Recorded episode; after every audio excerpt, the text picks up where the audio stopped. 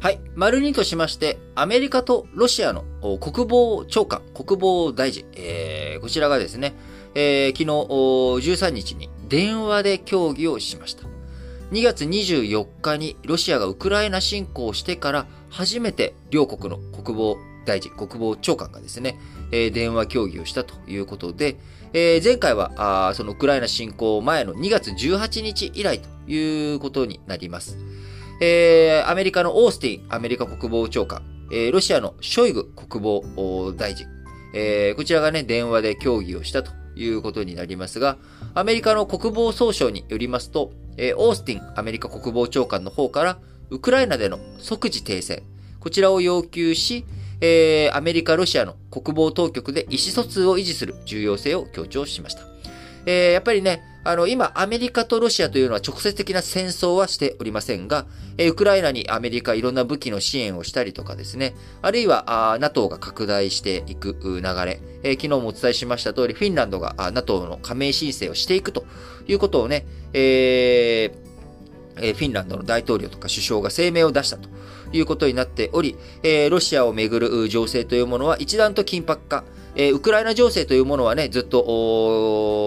もう2月24日以上、実際に火が燃えているわけですけれども、えそれ以外のところについても対立構造がより深まっているというのが現状となっております。えそんな中、あー各うー兵器のね、使用を促し、えー匂わせたりとか、ロシアがね、えあるいは今回のフィンランドの NATO 加盟申請に対して、えー重大なね、報復措置、えー報復措置をする可能性があるぞという話が出ていたりとかする中、あもし、えーそういった、あよりウクライナ侵攻以上のエスカレートしたね、えー動き、えー行動、そういったものがあ出てくる危険性、可能性が今出てきてしまっています。えーそんな中、アメリカとロシア、不測の事態でね、衝突が起きてしまう。そして全面戦争に移行してしまう。えーそうすると、世界を巻き込んでの第三次世界大戦と格好になってしまう。えーそういったことを防いでいく。予期せぬ状態でね、えーそんなことになっていかないように、しっかりと対話、意思疎通をしていくことが重要だということを、えーアメリカのロシアの、アメリカとロシアのね、えー国防大臣の電話協議の中で、アメリカのオースティン国防長官が、えーそういった重要性を強調したということになります。えーロシアあ、ウクライナに侵攻を開始した後、アメリカとロシア両政府の国防、軍トップの対話は途絶えてしまっていました。まあ、それはそうなりますよね。えーそして、えーオースティン氏が、えーショイグ、ロシアの国防省に対してですね、えー何度も協議を呼びかけていたんですけれども、いずれもロシアが拒んできたという経緯がありました。えーアメリカとロシア、3月上旬にはですね、こういったトップ対話というものはずっと長らく今日まで、えー昨日までね、えー復活、復旧ということができませんでしたけれども、えー3月上旬、現場レベルでやり取りする衝突回避ライン、こちらを設けて、え両軍の日常の任務で偶発的な対立にならないよう避けるための措置を置いていました。えアメリカはドイツに欧州司令部を置いておるんですけれども、そこにアメリカとロシアのえデコンフリクションオーライン、衝突回避ラインを設けていたということになりますが、えーいくらね、現場レベルで、いやー、ちょっとね、これはそういうことじゃないんですよとかっていうふうにやっていても、やっぱり国のトップ、そのね、えー上で、えー会話がしっかりとなされていないと、まあ、現場同士、いや、上がなんていうかわからないよなっていう状況。だとなかなかあ物事決めきれない。決裁権をね、えー持ってない人間同士で、いや、こうですよね、いや、そうですよねっていう風にして話が盛り上がっても、えー実際上長のところに倫理を持っていったらですね、あかんお前何考えとるんやって言われたりとかすることって、まあ皆さんもね、ご経験ある方多いと思います。えーそうなってくると、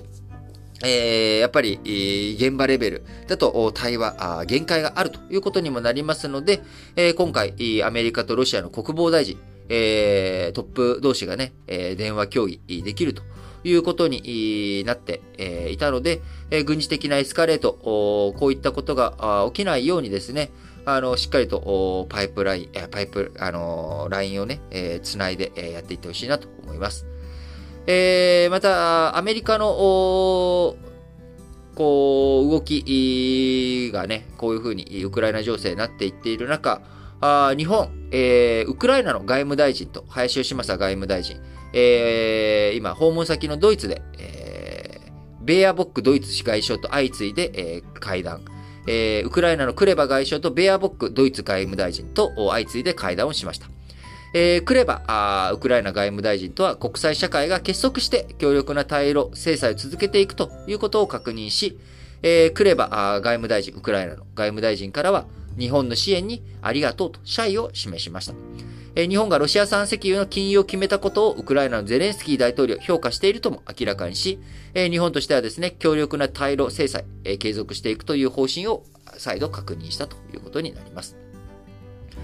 えー、また、日本のね、安全保障という意味では、中国の空母、え、沖縄沖で発着艦ということで、え、これ、この前もね、お伝えしましたけれども、え、今、10日連続ということで、えー、3日から12日まで10日連続で中国海軍の空母、遼寧、関西の戦闘機などの発着艦、えー、こちらをね、えー、計200回超に及んで、えー、行っているということになります。えー、この3日から続く発着艦、台湾有事を想定した大規模な中国軍の演習という見方があり、台湾の南西方面からも中国軍の航空機が防空識別圏に侵入する動きがあったということで、えー、なかなかね、やっぱり、えー、ロシアの動きだけじゃなくて、北朝鮮とか、中国、えー、そしてね、他の国々においても、世界各地で紛争をめいた動きがあります。えー、これがね、一連の行動、一連の動きということになっていくと、えー、いよいよ本当に世界二つに分かれて世界大戦ということにもなりかねません。えー、そういうのを防ぐためにも、やっぱトップ同士の会談ということでですね、